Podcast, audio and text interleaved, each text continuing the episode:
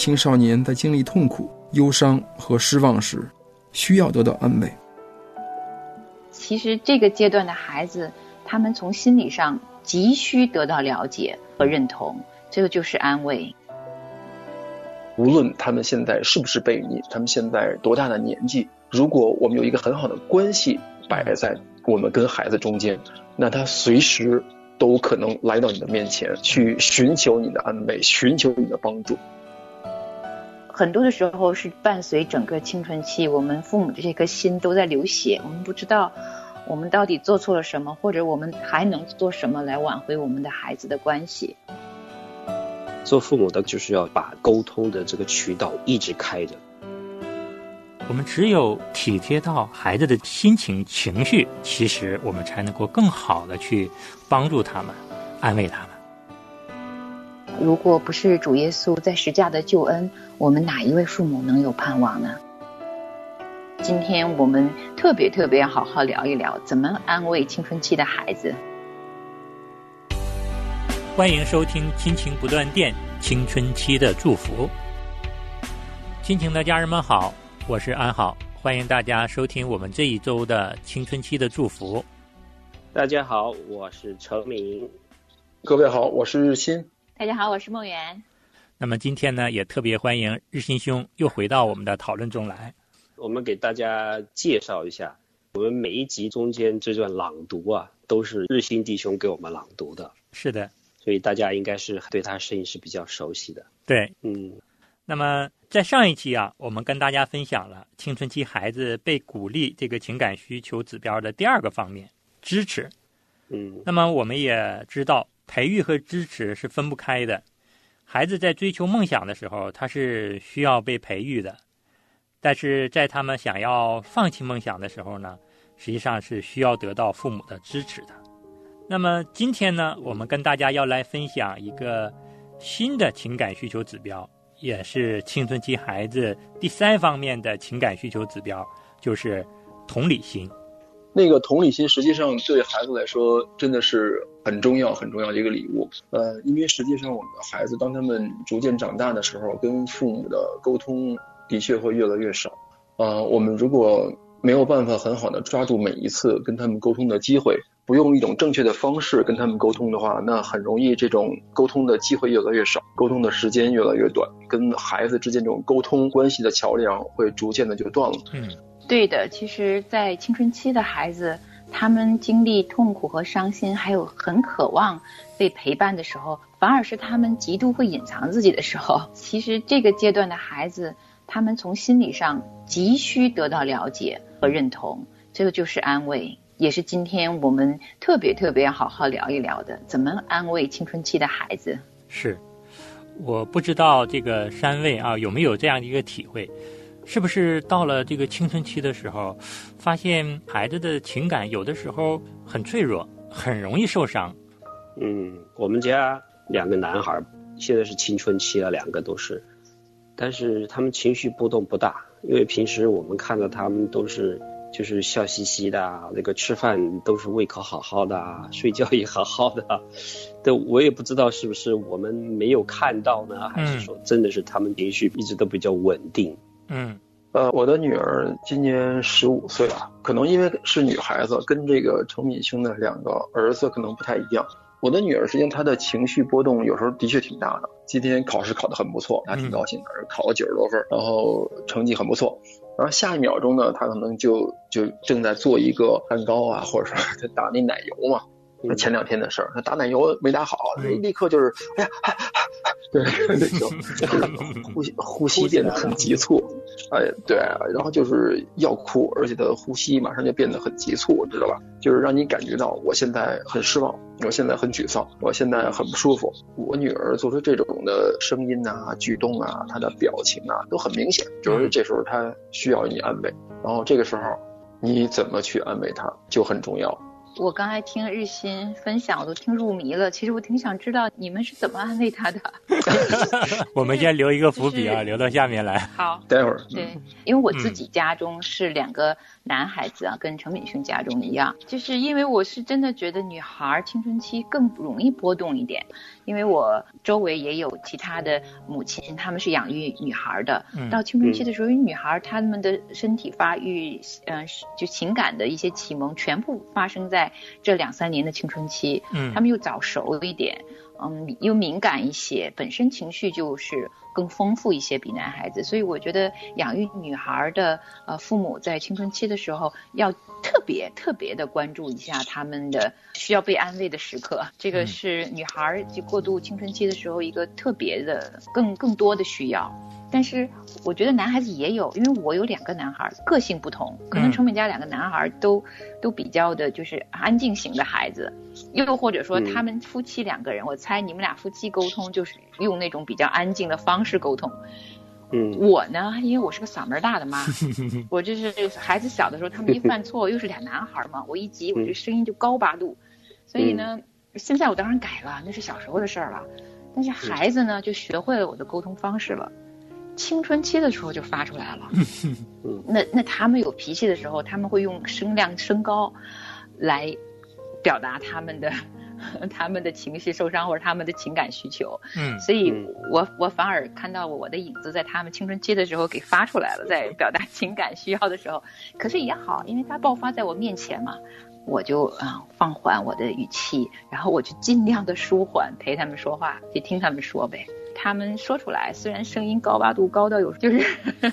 有点咬牙切齿的忍，这就是他们青春期的男孩子也有他的火气啊。高八度其实说出来了，你还好辨认他的情绪，不说话那个还比较麻烦呢。完全不说话，可能就是两种，一种他是可能真的没什么特别的事儿，嗯有一种可能他就是真的深度藏起来了。嗯嗯，就是要做这个训练，有些时候就是要来猜测这个孩子的心情，因为情绪里边的时候我们是看不到的。对，那我们只能根据孩子的这个眼神啊、表情啊，还有肢体的语言，就像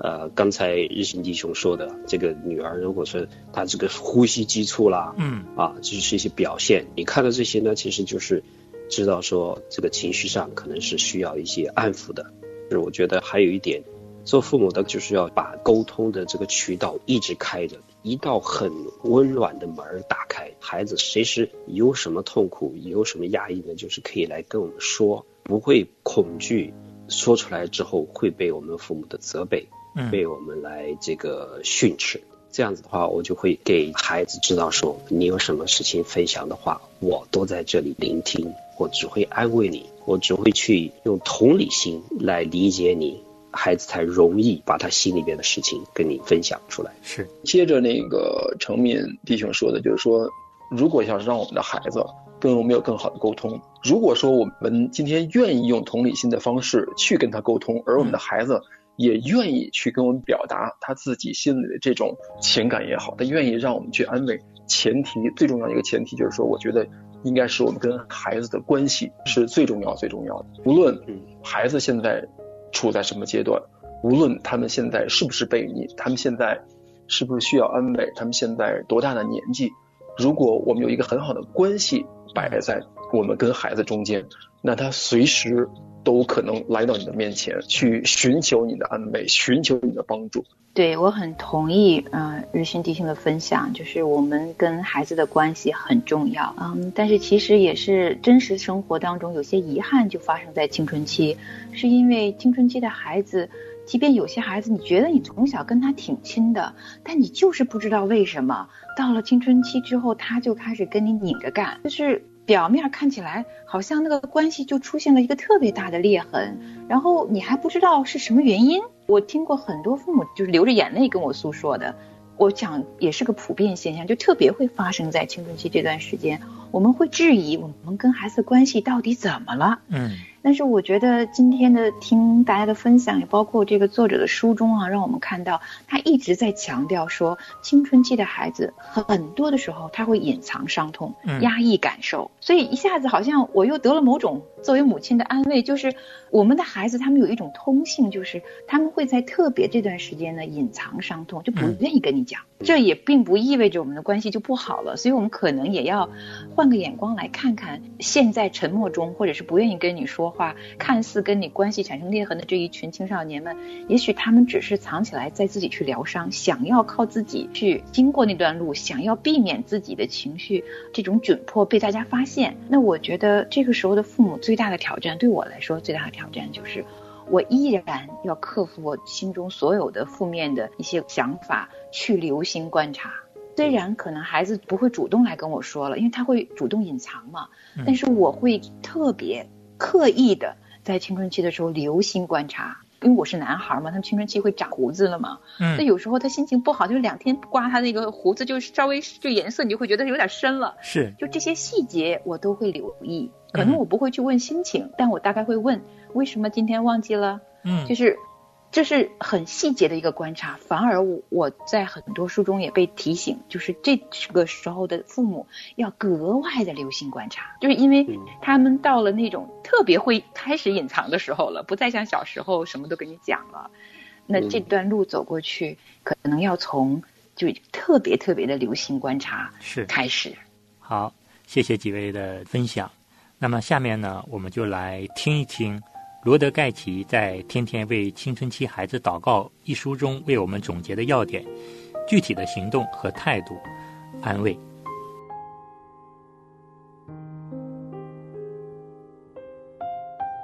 具体的行动和态度、安慰、鼓励性的安慰，从有同理心的父母出发。同理心指标包括在经历痛苦、伤心。失望的时候，青少年需要有人安慰他们。第一，把焦点集中在你孩子的感受上，说一些关心的话，比如：“哦，看来你今天过得不太高兴哦。”避免说空话，像“你能撑过去”，伤心是死不了人的。另外，别立刻出言责骂，倾听或问孩子一些问题。以便了解事情的始末，告诉孩子，哭出来没有关系，你可以跟他一起哭，但是，别用眼泪来操纵你的孩子。要知道，你的孩子也是有情绪的，即使他们有时候无法表达出来，你可以这样问：这件事会不会让你生气？要是我，我一定会感觉比较有挫败感。你不会吗？要意识到。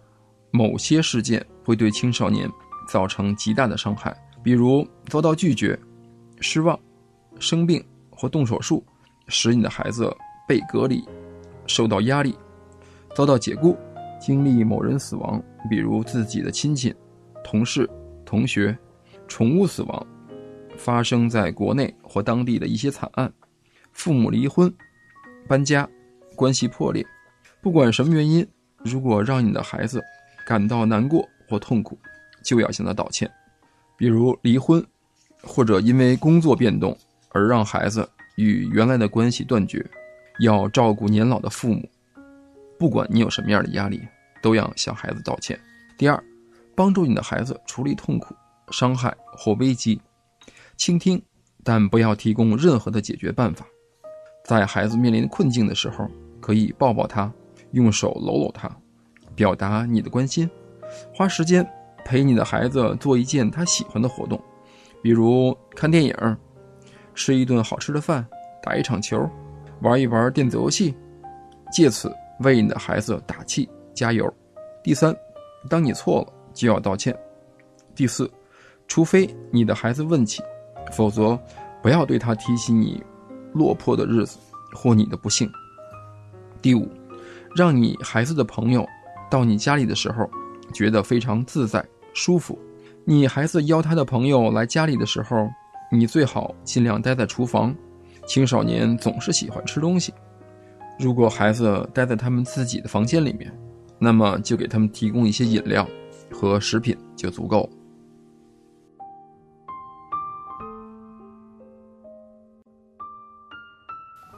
那么在今天的作者分享中啊我们看到了如果父母想要很好的从行动和态度上做到安慰情绪受伤的孩子，我们真的是要留心的观察和体会孩子的感受，因为我们的这颗同理心，我们这颗感同身受孩子的这颗心是非常非常重要的。我们只有体贴到孩子的心情、情绪，我们才能够更好的去帮助他们、安慰他们。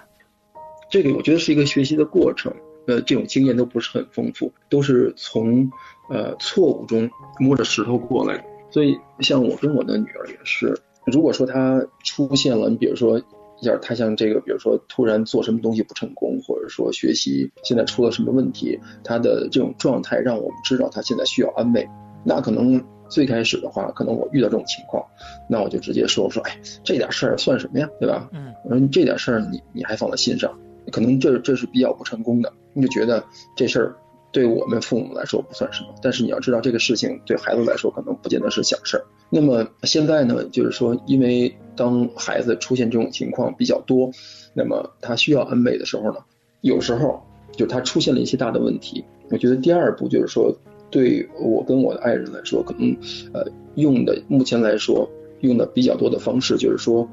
呃把他这个问题的关注度放低一点。你比如说他现在学习突然出了问题，考试不好，或者今天他做蛋糕特别不成功，打这奶油一直打不成，那可能我们就说好吧，就是这个事情可能在我们心中也起了很大的波澜，但是我们表面上就不要把这个事儿特别特别放大。至少不要放大到跟他一样的等级上面来。这个就反正我们现在是这样，就是有时候会是这种方式，就尽量把这个事情给它缩小，不要太放大这个事情。嗯。第三种方式就是说，我现在使的还是稍微少一点，我孩子的妈妈使的会多一些，他就相对来说会用一些同理心的方式。你比如说他的那个蛋糕可能做的不好，呃，没做成功，那我的爱人可能会说，哦，那个你现在可能是没做成功。心里可能不太舒服，啊，要不然我们再试试别的方式，或者说他有时候会说，那要不然让我帮助你一块儿做，能够让他从我们的话语中得到一些安慰，但是需要经过一个过程。嗯，是，那我也知道你上一段的答案了，就是你的太太其实就是陪他一起再做一次，或者是陪他说说话，慢慢换个方法做蛋糕，特别好。你们没有大惊小怪，还去责备他，他其实已经得安慰了，用了非常好的方法，就舒缓了他的心情，还陪他一起再换个方式继续做下去，还鼓励他用不同的方式去啊成功的去把蛋糕做好。其实这个真的就慢慢嗯舒缓了孩子的压力，很好的安慰方式。那对我来说呢，因为呃母亲哈，这是我个人作为母亲的挑战，就是我是一个就是常常会唠叨孩子的，但是其实进入青春期了以后。嗯，圣灵教给我的一个更对我来说更有用的一个方式，是听而不言语。因为当我看到我的男孩子他们有些需要的时候，我最多的问题都是启发性的问题，而不是给予他们任何建议。就是我很容易就把我的很多想法放在我的语言当中，然后他们听着听着就会翻白眼儿。就是你会能感觉出来，我的语言在那时候没什么效力了。尽管我的目的是想要安慰他们，就是，但是我从他们的微表情当中，其实我也知道，呃，我的语言其实有限了，在他们青春期的时候，所以我会用其他的方式，就是呃，倾听，想办法问问题，让他们答，然后我去听，呃，这是我常用的。还有一个呢，就是陪着他们玩儿，就。做我能做的事情，我我最爱的就是看见他们不好了，我就拽着他们跟我一起去遛狗，然后一起到大自然中去疯跑一下子，到 林子里头去丢丢石头，就是他们小时候最爱玩的一些大自然里的活动。嗯，还有陪他们吃一顿好吃的，然后男孩子吃吃了好吃的了，然后哎那个情绪那股子劲儿就过去了，就是可能我用的更多的是这样的一种方式。但实际上我们。我们自己的智慧是有限的，我们做父母的经验也有限。我们最重要的，实际上还是在这个呃教育自己的孩子，呃带领他们去整个往在这个人生的道路中正确的行走的时候，我觉得呃对我来说挺重要的一点就是说，如果能够把孩子带到神的面前，那个是让他有终极的一个安慰的一个方案，因为我们在世的时间肯定没有我们孩子多。对吧？那如果说我当我们离开这个世界的时候，他们在碰到什么样的问题的时候，那他们从哪里去找答案？从哪儿去得安慰？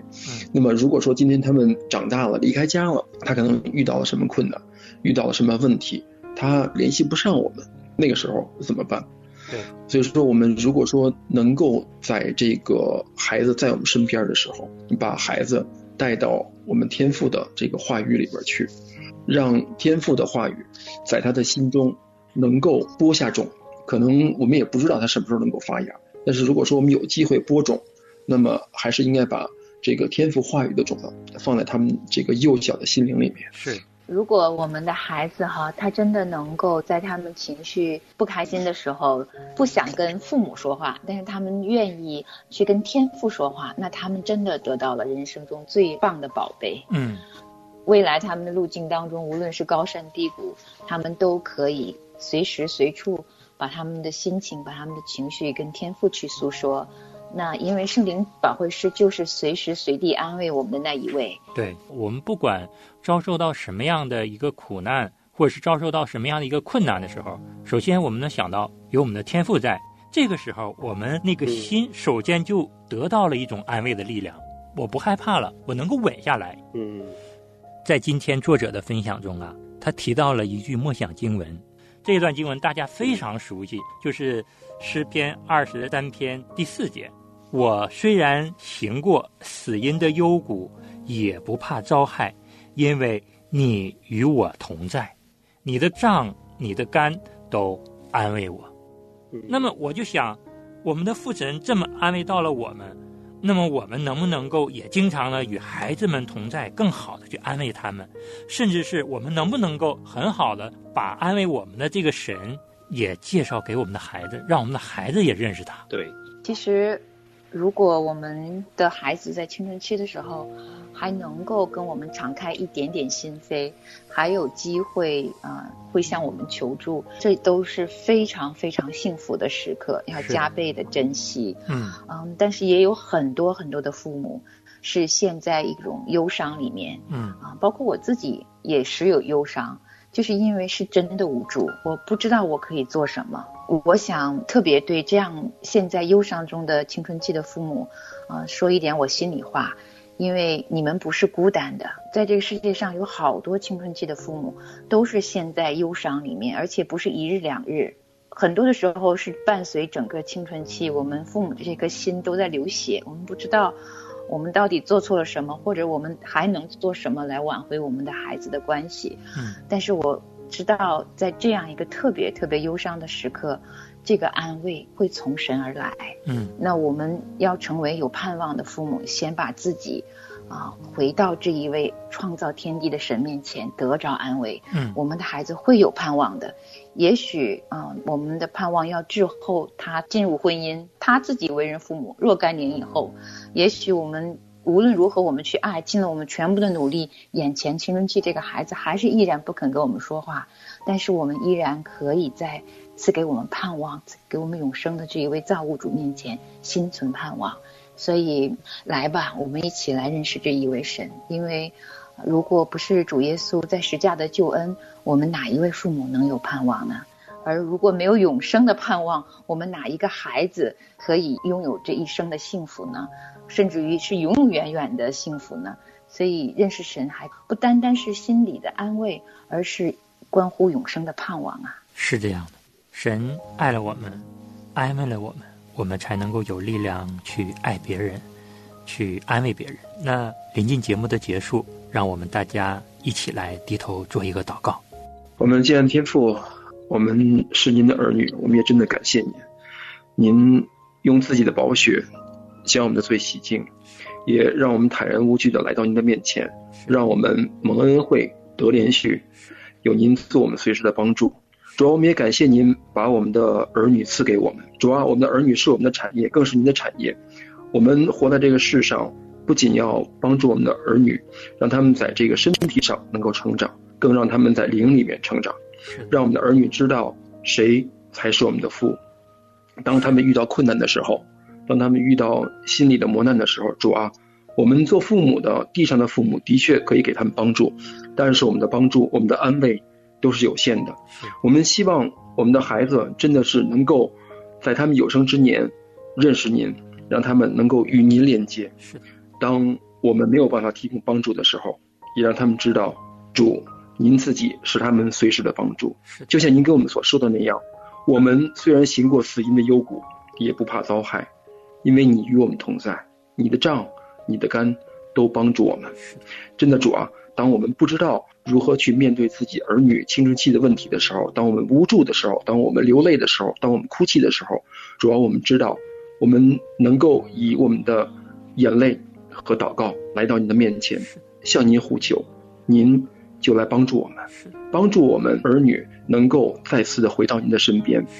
并让他们长成有您的身量。我们也希望这个我们在中国的听众，当我们心里不知道怎么办的时候，也让我们用祷告来寻求主您的面。是也真的是希望主您赐我们随时的帮助是。以上祷告是奉我主耶稣基督的名求，阿门。阿门。阿门。阿妹。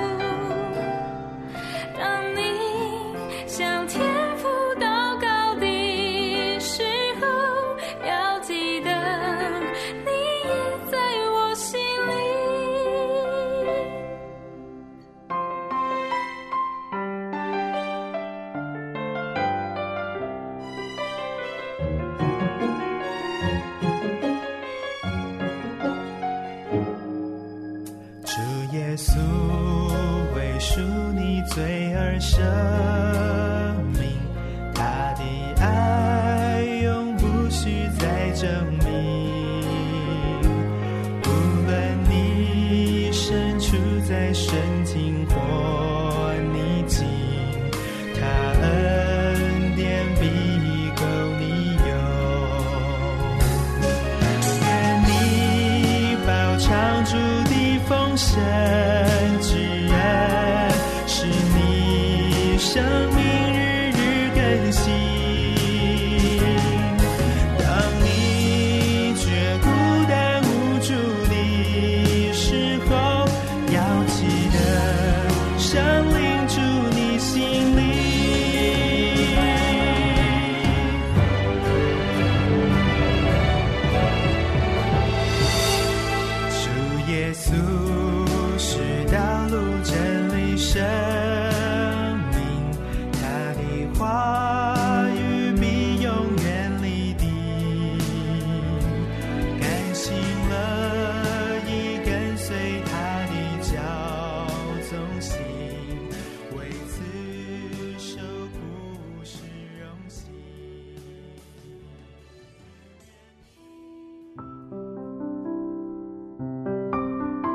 亲爱的听众朋友，现在您正在收听的节目是由良友电台为您制作的，每周一到周五播出的《亲情不断电》，